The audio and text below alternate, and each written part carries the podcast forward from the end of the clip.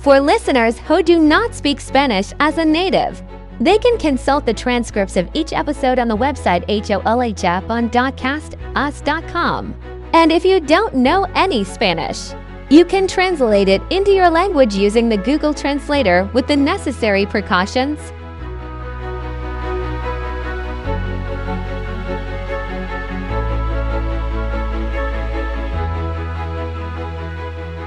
Bienvenidos al podcast Hola Japón.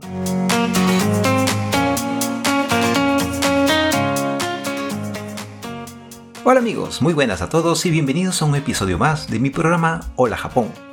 Este es un podcast donde hablaremos sobre Japón, su cultura, la vida de sus habitantes y por supuesto la de los extranjeros que vivimos en este país. Japón, como todo lugar, tiene sus luces y sus sombras. Te invito a que juntos lo descubramos. Mi nombre es Roberto Watanabe y soy un ciudadano del mundo que nació en Lima y que vive más de la mitad de su vida en la ciudad de Nagoya, capital de la prefectura de Aichi, en Japón.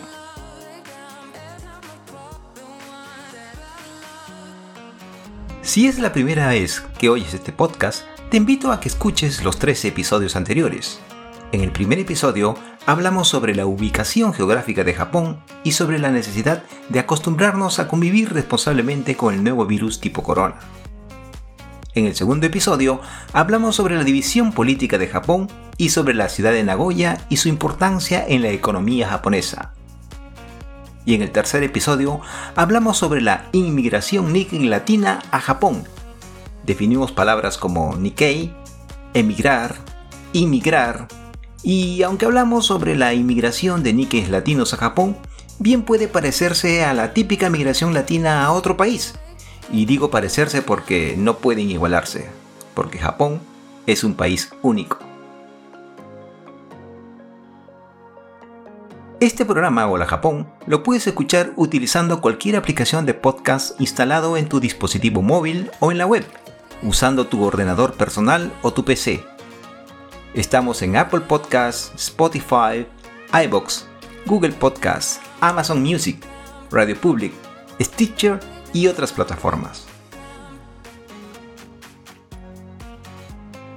Y si el español no es tu idioma nativo, pero lo hablas y lo entiendes, puedo ayudarte a mejorar tu español si visitas la página web holajapón.castos.com.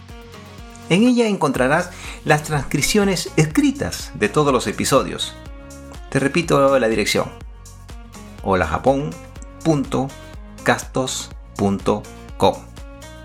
Ahora sí, comenzamos. Hoy estamos 10 de julio del 2022 y el pasado 7 de julio celebramos en Japón el Tanabata o Festival de las Estrellas, y está ligada a la leyenda de dos amantes que pueden encontrarse una vez al año. La princesa Orihime era una hábil tejedora, hacía hermosas telas para su padre, y Hikoboshi, un dedicado pastor. Ambos vivían en el Amanogawa o río del cielo. Dicen que al conocerse se enamoraron instantáneamente y se amaron intensamente a tal punto que descuidaron sus labores. Enfurecido por ese descuido, el rey celestial Tentei les prohibió verse más que una vez al año, todos los 7 de julio, y los separó a cada uno en orillas opuestas al río. Para esta época del año siempre llueve en Japón, y es difícil que se encuentren, pero este año 2022 fue nublado, así que según la leyenda, las alas de las grullas que sirven de puente han permitido que se encuentren los dos amantes. Esta tradición de origen chino tiene diversas eh, variantes. En Japón, la festividad, aunque esté asociada a una leyenda de amor, se sincretiza con una tradición shintoísta de ofrecer a los dioses una pieza de tejido para pedir que protegieran los campos de arroz de las tormentas y propiciaran una buena cosecha. Con el paso del tiempo, se transformó en un día especial para pedir deseos y no necesariamente algo romántico o relativo a la cosecha, sino para pedir a los dioses la realización de algún hito o mejora personal, colgando su pedido o alguna prenda en las ramas de los árboles de bambú.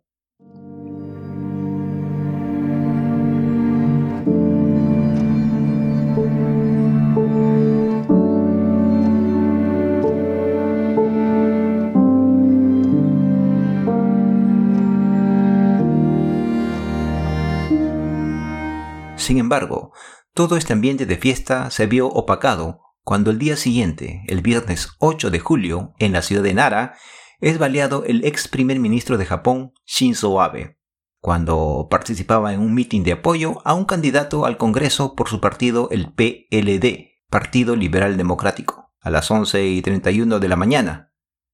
Producto de las heridas causadas por los disparos, fallece en el hospital de la Universidad Médica de Nara pasada las 5 de la tarde. Abe-san tenía 67 años de edad y era un político que despertaba grandes simpatías en la población japonesa, logrando en su segundo gobierno la recuperación económica de Japón y la puesta en escena internacional del país al conversar con todos los líderes mundiales, Barack Obama, Donald Trump, Boris Johnson, Vladimir Putin, Xi Jinping, Narendra Modi y otros líderes. Viajó varias veces a América Latina para contrarrestar el papel de China en la región e iniciar acuerdos comerciales y de asistencia en México, Brasil, Colombia y otros países. Fue un gran impulsador del Acuerdo de Asociación Transpacífico o TPP por sus siglas en inglés.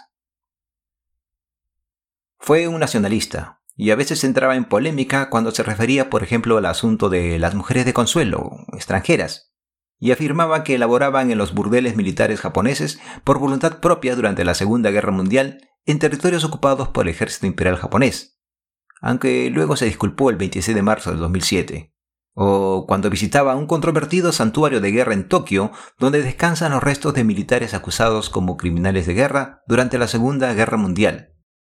El santuario Yasukuni es considerado por China, Corea del Norte y Corea del Sur como un símbolo del pasado militar imperial de Japón.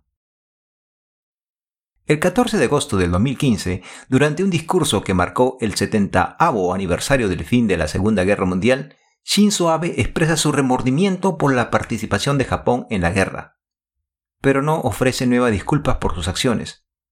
Además dice que las futuras generaciones de japoneses ya no deberían de tener que seguir disculpándose.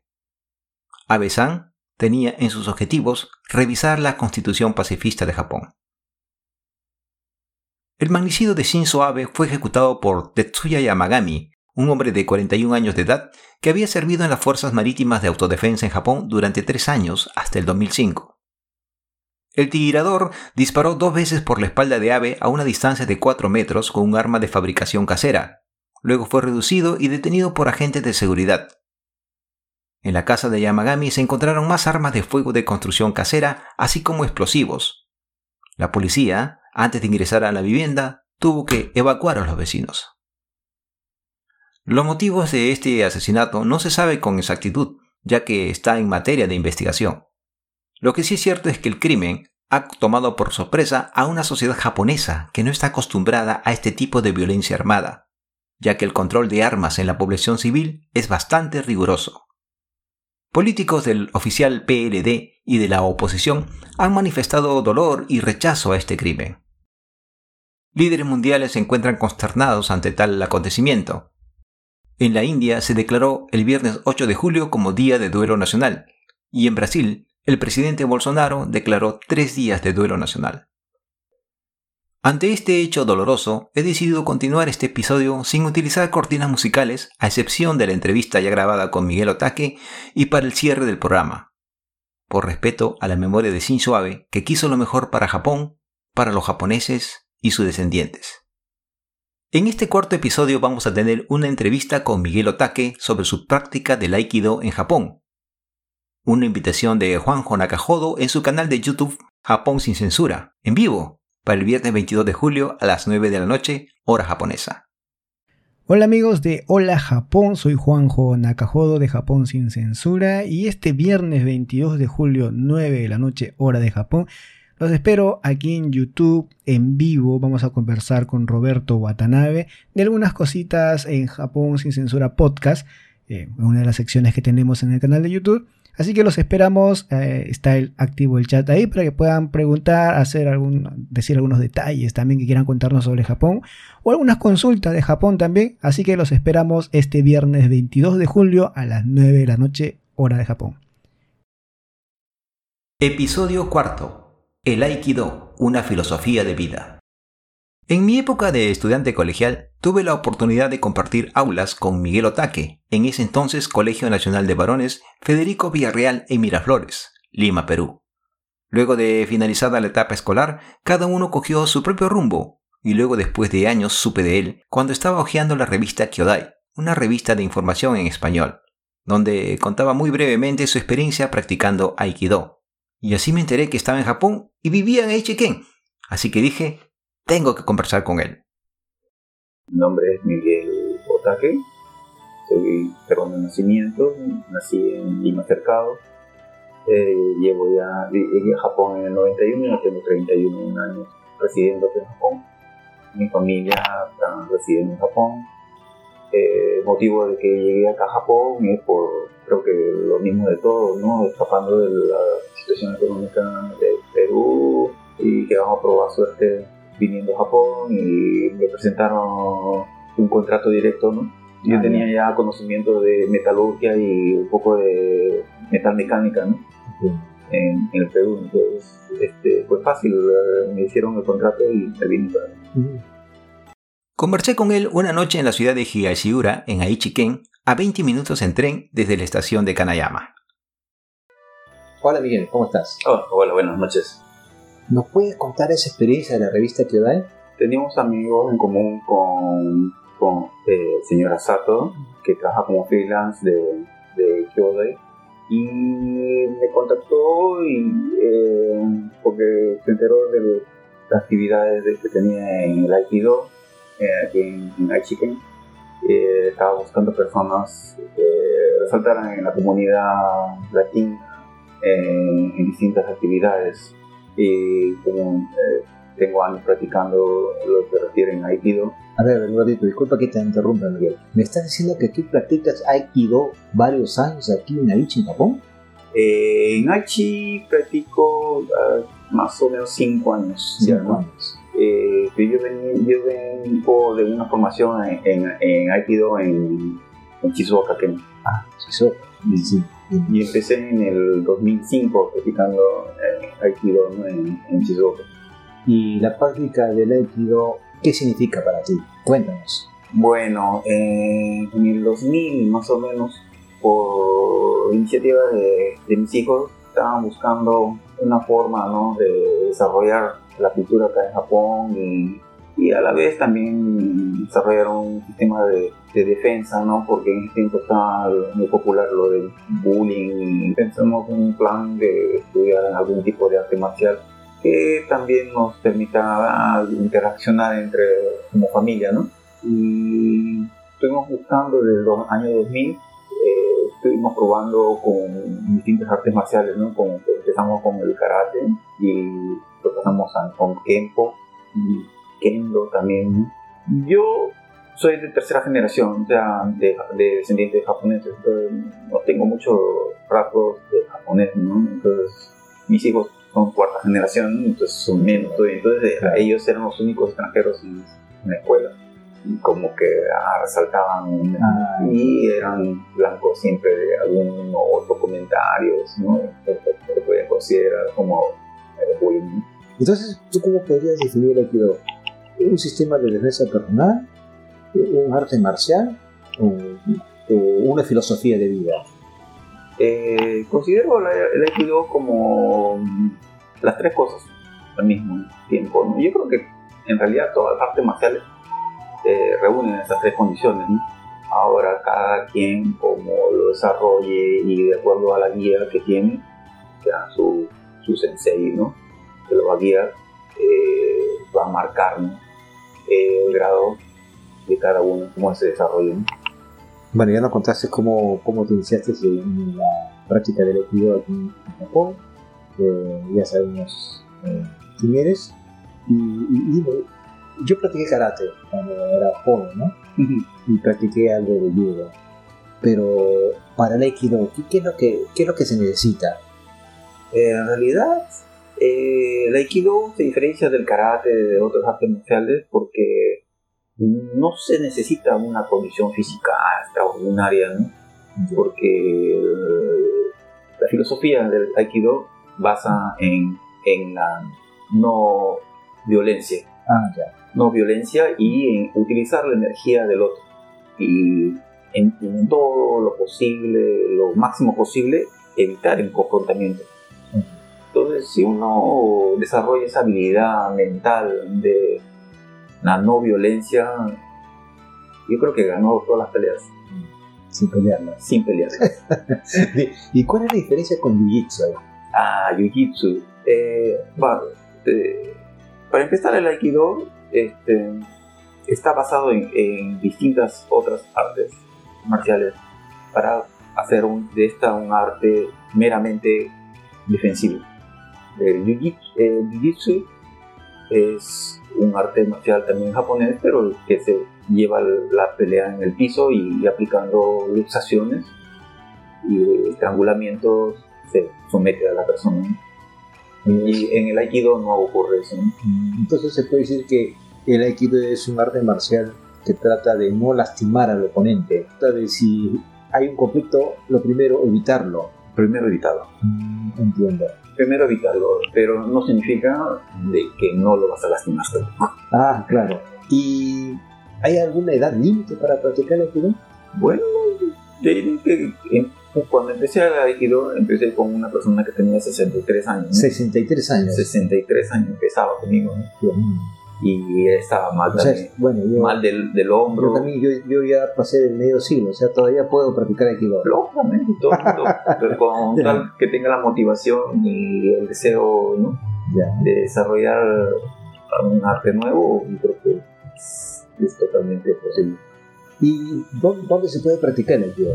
Aikido tiene una página web en la cual puedes encontrar ¿no? Distintos locales a través de todo Japón Ah, y eh, fácilmente lo haces la eh, búsqueda en cualquier motor de, de internet y vas a encontrar el Aikikai incluso tiene eh, para tra- traducción ¿no? y de Ah. distintos idiomas y puedes, de acuerdo a la zona puedes encontrar el local más cercano A ver, cuéntanos un poco tu experiencia personal practicando el Aikido aquí en Japón. aquí en Japón eh, Me dijiste que empezaste en Shizuoka, ¿no? Sí, exactamente, pues en Shizuoka. eh, yo llegué al dojo por pura casualidad, porque el frente del dojo había un- una piscina. Yo llevé a mis hijos a la piscina, El, el dojo es el, el local del el local eh, sí, donde se practica. ¿no? Ya. Entonces, este, mientras esperaba a mis hijos que salieran de la piscina, entré al gimnasio del municipal y habían carteles ahí y vi el de Aikido. Me, me llamó mucho la atención porque de Aikido yo tenía la idea, no sé si ves algunas películas de Steven Seagal, Sí, sí, de, de Nikos, ¿no? que tú puedes ver eh, el famoso rompehuesos. claro. Sí, Entonces se me vino ¿no? en la cabeza eso, ¿no? Yo ya había escuchado en Perú incluso de, de- del Aikido, ¿no? Y dije, ah, de Aikido, ¿no? De eso. Me- la primera idea fue Steven Seagal, ¿no? Pero en Perú, en realidad, en los años 80 era muy caro ¿no? estudiar Aikido, ah, sí, porque hay escuelas en Perú, ¿no? Sí. de Aikido, pero es muy caro. Entonces cuando entré, eh, llamé al, al profesor de Aikido y le llamé por teléfono y le hice una cita, y entonces fuimos a, el día ¿Tú, domingo. tú hablas japonés? ¿O, te haces entender? o Hago entender. Ah, bastante. Ya, Ya, mm, continúa, disculpa, te interrumpí. no, no. Y entonces hablé con el profesor y me dijo, vente a hacer una prueba, ¿no? Y de verdad que me sorprendió eh, con mucho agrado, ¿no? Que el profesor así, tan abierto y nunca habló nada de, de dinero, ni cosas. No, no, no te dijo, oye, tú eres extranjero, tú eres un gaikokujin. No, para nada. ¿no? Ah, o sea, te trató sí, muy bien. ¿no? totalmente. Sí, y- y incluso me dijo, no, que el primer mes me pague, que vea, ¿no? Que asista a las clases, que podía venir con toda mi familia y que estuvo muy abierto siempre, ¿no? Y, y siempre fue así el trato, ¿no? Abierto y, y sobre todo me sorprendió mucho el, que el Aikido no guarda ese, ese afán de lucrar, Ya. porque puede venir con ropa cualquiera que, o sea, un buzo o cualquier cosa, puedes venir con eso ¿no? y luego te compras un, cualquier doggy en cualquier tienda de deportes y puedes ir a El doggy es el uniforme que se practica. Sí, el doggy es el uniforme ¿no? que practica. Al principio es solamente un doggy blanco y cinturón blanco y así y nunca cambia el cinturón, Mm, entiendo. aunque pases de grado, ¿no? Eso fue en Shizuoka. ¿Y cómo llegaste a Aichi? En Shizuoka estuve trabajando como cerca de tantos años, ¿no? Entonces este, me mudé por trabajo a Kachi y empecé ya acá a buscar otro dojo donde podía continuar. Ah, ya. O sea, el Aikido sí entró de lleno contigo. Sí, porque es ya uno lleva ahí y comienza ¿no? a darle gustito, ¿no? De, al menos es- te mantiene en forma y mentalmente también claro, ¿no? En objetivos. Lo bueno también del Aikido es que tiene un, sinnúmero de locales, ¿no? Donde uno puede practicar. Por ejemplo, yo pagaba una cantidad en, en- era muy razonable la cantidad en, en Shizuoka. Podía ir con mis hijos, ¿Te puedo preguntar más o menos cuánto pagabas? por el profesor me dio una tarifa de familia, Sí, pagaba 10 mil, ¿no? Por familia. familia quiere decir tú Y mis tres hijos, ¿no? mis tres hijos, o sea, cuatro personas. cuatro Ah, personas. sí. Y, sí, sí. y- y podía, tenía la opción de visitar cualquier dojo en toda la región. ¿no? Ya, O sea, en el día que pudiera ir, asistía y iba y asistía. ¿no? Entonces, como tenía el horario mío, era el tiempo era de hacer nicotades, cosas Ah, así. sí, doble Tenía, sí, no, no podía elegir mucho el horario. ¿no? Entonces, Sí, con esa facilidad pues me podía acercar por ejemplo una semana a un dojo y iba a otro dojo y así también estaba ¿no? ah, ya, ya. Y en Aichi eso como... No se puede No mucho. se puede, no ¿no? se puede pero aún así es barato aquí en Chile solamente pago dos millones Dos mil yenes mensuales. Dos mil yenes mensuales. Ahorita el cambio está, bueno, decían 100 yenes, ¿no? Pero Mm. creo que está 125. Pero aproximadamente, ¿cuánto en dólares vendría a ser? ¿20 dólares? ¿25 menos dólares? ¿no? pero ahorita con el cambio actual ¿no? Pero será que 18 18 dólares. Bueno, no sé cómo será en tu país el cambio del dólar, pero 18 dólares mensuales para practicar un arte marcial como el Aikido, creo que sí, es una buena, buena posibilidad. Eh, Dime, Miguel, entonces este, esa fue tu experiencia ah, eh, primero en, en- en Shizuoka y luego en Aichi. Cuéntame tu, tu, tu sentimiento cuando practicas Aikido. te puedo contar que eh, todo el mundo creo que ese mismo sentimiento ¿no? lo va a embargar si entra al Aikido que todo ocurre muy rápido ¿Cómo, cómo así? O sea, viene el golpe y, ¡pum! estás en el piso, ¿no? Y no le das, no le das, no le das, no- en la vista no lo ves, no, no sabes cómo pasó, estás totalmente confundido. ¿Qué, por qué? ¿Qué pasó aquí? Y ya estás en el piso. Y estás con la luxación ahí, que te duele el brazo, que te duele la pierna, que te duele, porque te están luxando. Y tú con la, avisas que estás, te está doliendo tocando el piso, ¿no? Claro. Y yo siempre me acuerdo, la primera vez estaba en el piso, ¿no? Y estaba ya ahí con dolor. Y dije, ¿qué? ¿Cómo? ¿Por qué? Me preguntaba, ¿no? Y siempre salía del- de la clase pensando, ¿qué pasó aquí, no? Y luego pasan, lo pasan los años y eh, vas viendo, ¿no? Que, ah, esto funciona así, esto funciona así. Y yo no estoy usando lentes, ¿no? Sí. y te- tenía que usar mis lentes para ver cómo hacía la técnica, cómo era. Pasan los años y luego ya a través de la, de la práctica, la técnica, eh, parece que las cosas pasan en cámara lenta, ¿no? Y puedes ver, aunque está, está a velocidad normal, y como que la- el tiempo se para y ah, te da tiempo a una reacción lógica, ¿no? Entonces, tú me estás prácticamente diciendo de que la práctica del del Aikido te generó a ti la sensación de... Puedes ¿Cómo? tener tiempo. Exacto. Y Y, tratar- y luego... eh, Decido yo ahí, eh, decides ¿qué, así. puedo, ¿qué quiero hacer? Exacto, eso. ¿Qué eso, quiero hacer? O eso. sea, yo tengo la opción, como si fuera, tengo tres opciones ahí, eh, lo lastimo.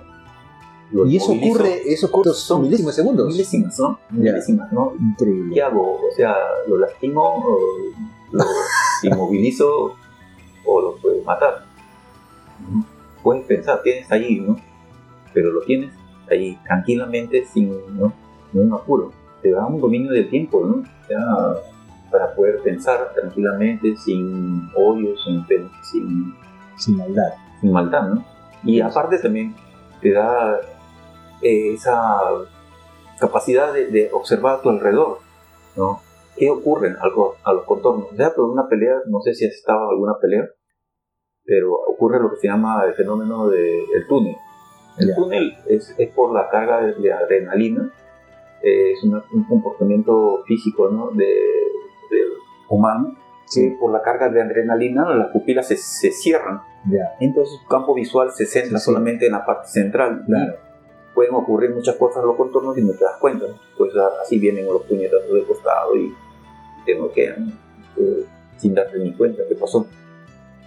Pero cu- cuando ya controlas e- ese flujo de adrenalina, eh, ese campo visual se aumenta y puedes ver a tu espalda, los costados, qué pasa. Te da esa ventaja, ¿no? De, de la tranquilidad. Entonces, yo creo que, y aún así, tú estando tranquilo, vas a poder ver si es necesario o no es necesario pelear. ¿no? A veces ni siquiera es necesario pelear y basta que haya.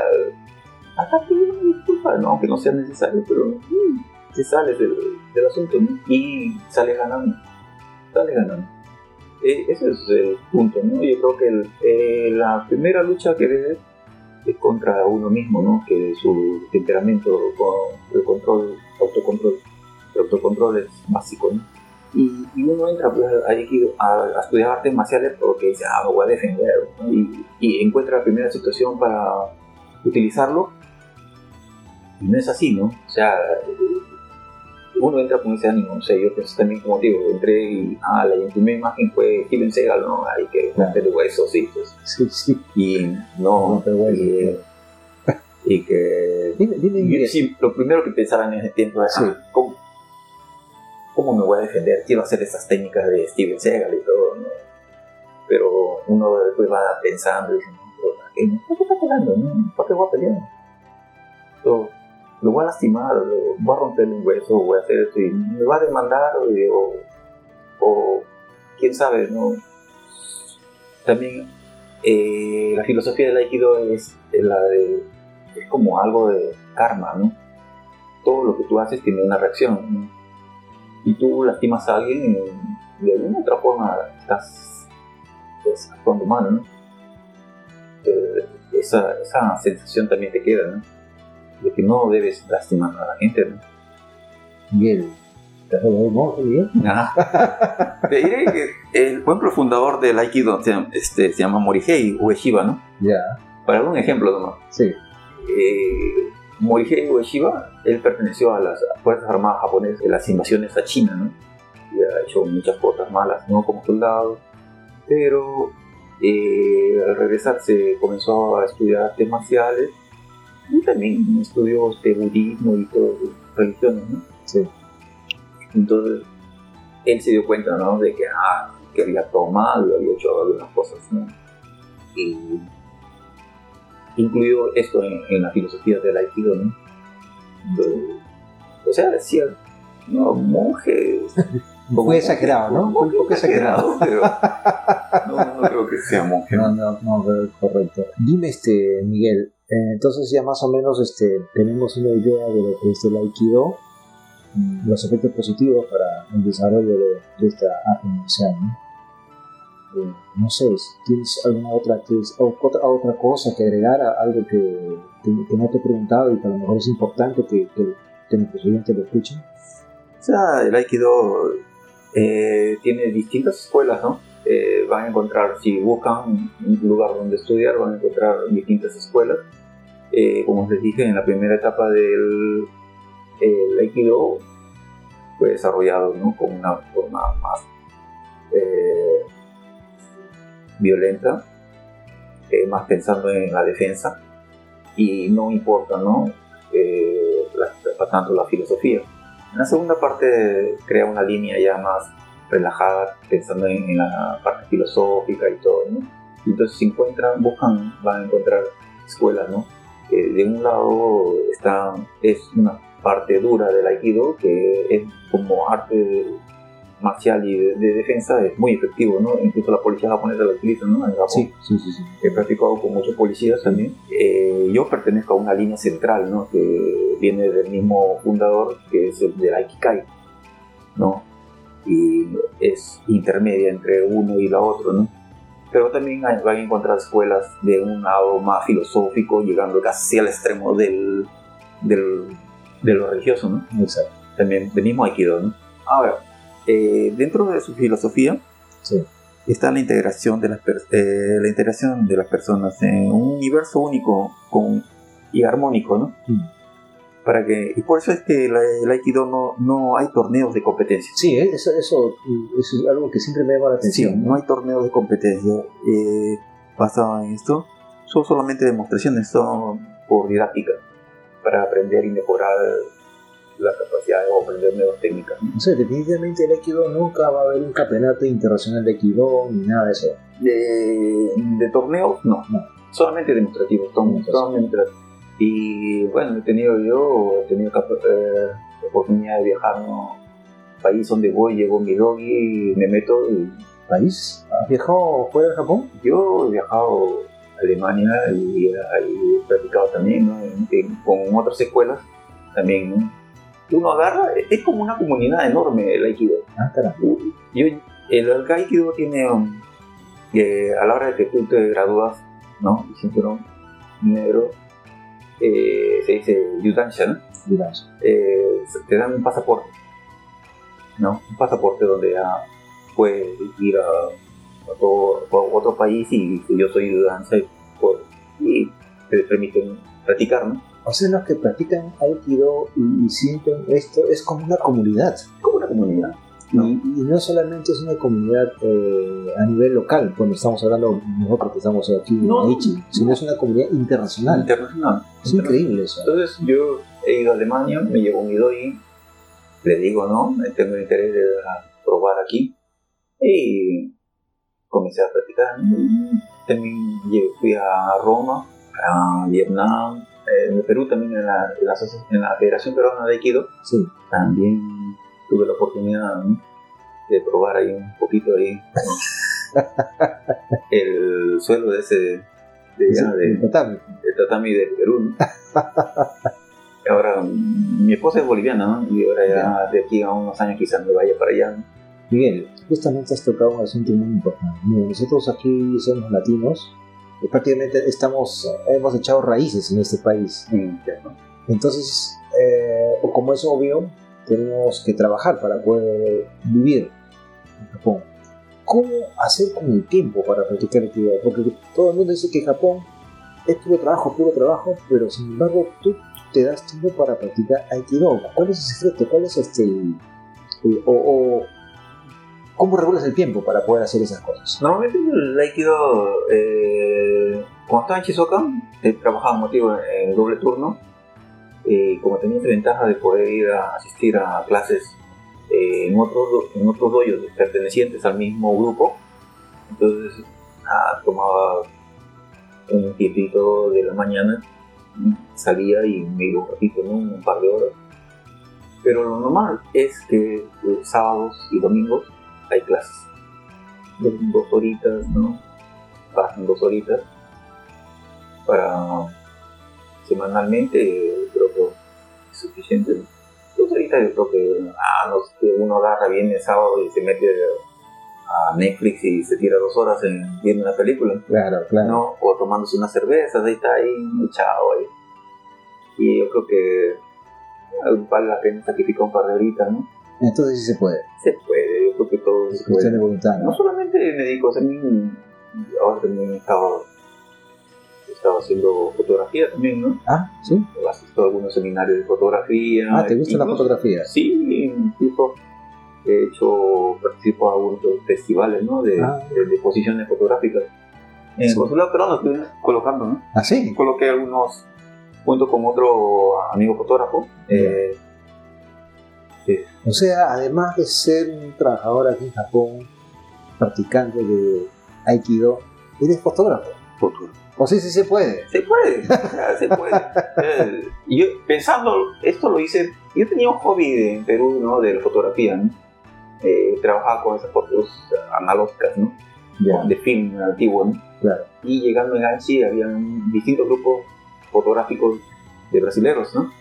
Entonces, este, uno se pone a pensar, ¿qué voy a hacer después, no? Vivir de mi pensión está difícil, ¿no? Entonces dije, ah, ya hay una opción de este, revivir ese, viejo hobby, convertirlo en una posibilidad de trabajo en el futuro. ¿no?